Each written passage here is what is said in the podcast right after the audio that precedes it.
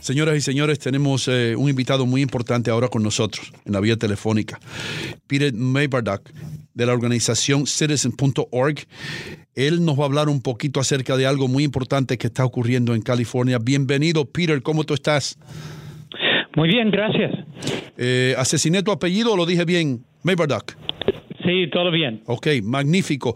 ¿Qué es lo que ocurre? Que el Departamento de Licencias de Conducir de California gana 50 millones de dólares al año vendiendo la información personal de los choferes. Eh, primera pregunta es, ¿los choferes saben que esto está pasando o, o esta organización lo hace a espaldas del consumidor? Bueno, ya ha sido revelado, pero yo, creo que la mayoría de, los conductores no tienen idea que esto está pasando cuando aplican para, para sus licencias. Algunos estados han sido um, declarando esto en el, punto fino de, lo que se firme ahí en, la oficina, pero creo que la mayoría no se, no se da cuenta. Es, entonces, es una manera para que eh, el estado pueda, pueda ganar mucho dinero vendiendo la información privada de de, la gente sin realmente sin su conocimiento. Oh, man. Peter, ¿cómo se descubrió? ¿Y esto es legal?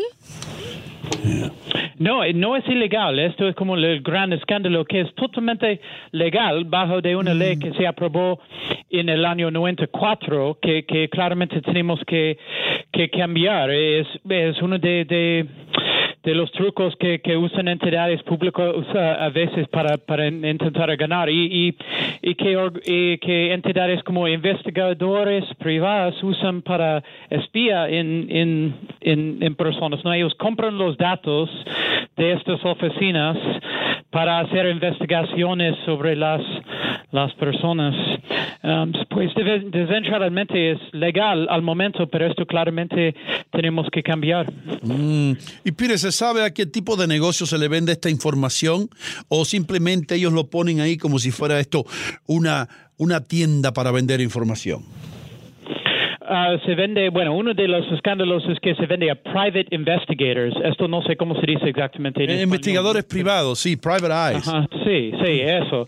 Y también a, ellos quienes, quienes, estas entidades, estas empresas que reporten sobre, sobre nuestro crédito, our credit score, credit reporting agency. Sí. Y también ellos quienes venden, que, que venden nuestros datos a, a otras empresas más, es brokers, data brokers.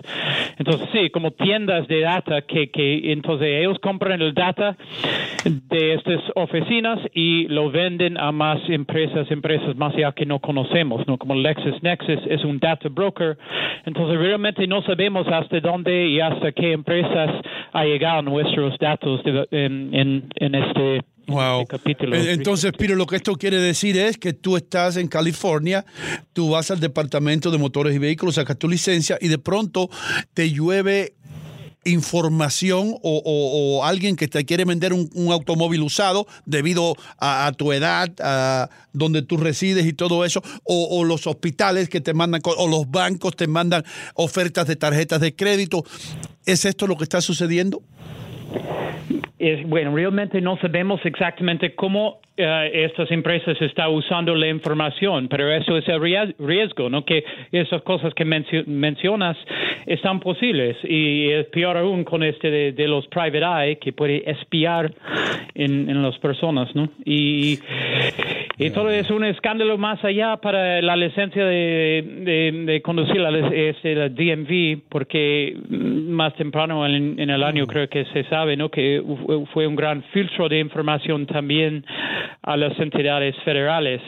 Mm, Peter, nos dice que nos dices que no es ilegal, que esta información se da dentro del marco de la legalidad. Es decir, que la exposición de la privacidad de los choferes eh, está allí y no hay nada que hacer.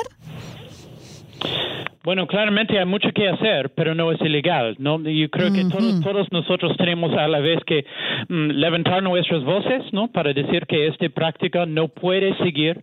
Y no solo es California, ¿no? Han, han descubierto que este está pasando en, en en muchos estados a través de unas búsquedas de récords públicos que está haciendo periodistas. ¿no? Es, eh, periodistas están investigando y han, han, visto los documentos que muestran los millones de dólares que los estados están ganando a través de esta práctica. Entonces, todos podemos decir que ya no y, y buscamos maneras de cambiar la ley. Entonces, se puede usar la ley estatal tal como la ley federal. Y lo bueno es que sí, hay un reclamo para estos senadores en, Washington y, ellos quienes trabajan para la privacidad de la gente en general están, están en esto, de por lo menos reclamar que esta ley claramente tenemos que cambiar. Peter, ¿y cuál ha sido la reacción del Departamento de Licencias luego de que esto se hizo público, que este reporte salió? Uh, otra vez, disculpe. Sí, eh, ¿cuál ha sido, what has been the reaction of, uh, of, uh, of the department? ¿Cuál fue la reacción del departamento? Después que salió el reporte. Bueno, en California eh, se, se, pronunciaron en una manera muy muy abstracta en, los artículos que le he oído, como, como que esta información se usa para una serie de beneficios eh. públicos, pero realmente lo que está diciendo es que lo usamos para ganar recursos, para que podamos invertir los recursos en los servicios de la oficina de la oficina DMV, ¿no? Um, DVM, digo. Entonces, mm, es, no, no nos han dado muchas muchas garantías y no han dicho que, que va a cesar la práctica tampoco. ¿y, qué puede pasar? ¿Tú crees que esto ocurrió en California? Ahora, ¿crees tú que esto puede después salirse de California y empezar a ser una práctica en otros estados de la nación? Bueno, la práctica, es, está clara que la práctica uh, existe en, en, muchos estados. Oh. Uh, entonces es un problema nacional uh, que vamos a tener que corregir a nivel nacional. Wow. ¿Existe algún portal o algo donde la audiencia nuestra pueda averiguar información acerca de esto y pueda protegerse o no? Realmente no tengo una respuesta tan buena como quisiera sobre, sobre esto. Sí. no, pero está bien. Está lo que se, puede sugerir es que se queja con el Estado y se queja con el DVM sí. sobre la práctica. Me gustaría hacer una práctica para que la gente tenga un poco más claro cómo se está rentabilizando con la información de los choferes. Yo soy una chofer. Eh, estoy sacando mi licencia y doy mis datos personales. Pero por otra parte, INO es una empresa privada y está comprando esa información. ¿Qué información se extrae de esa base de datos que le pueda beneficiar a esa empresa privada? Vamos a hacer un ejemplo. Ah, ya, bueno, mm, a ver, tenemos, tenemos una lista acá.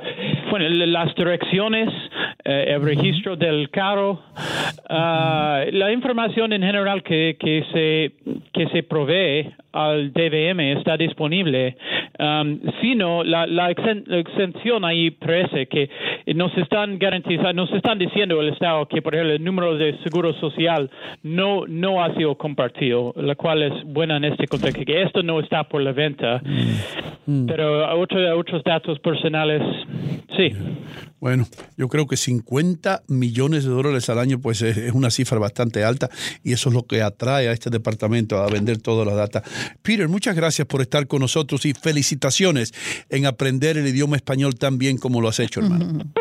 bueno, sigo aprendiendo. Gracias por su tiempo e interés en este, en este tema. No, muchas gracias a ti por toda esa información. Thank you.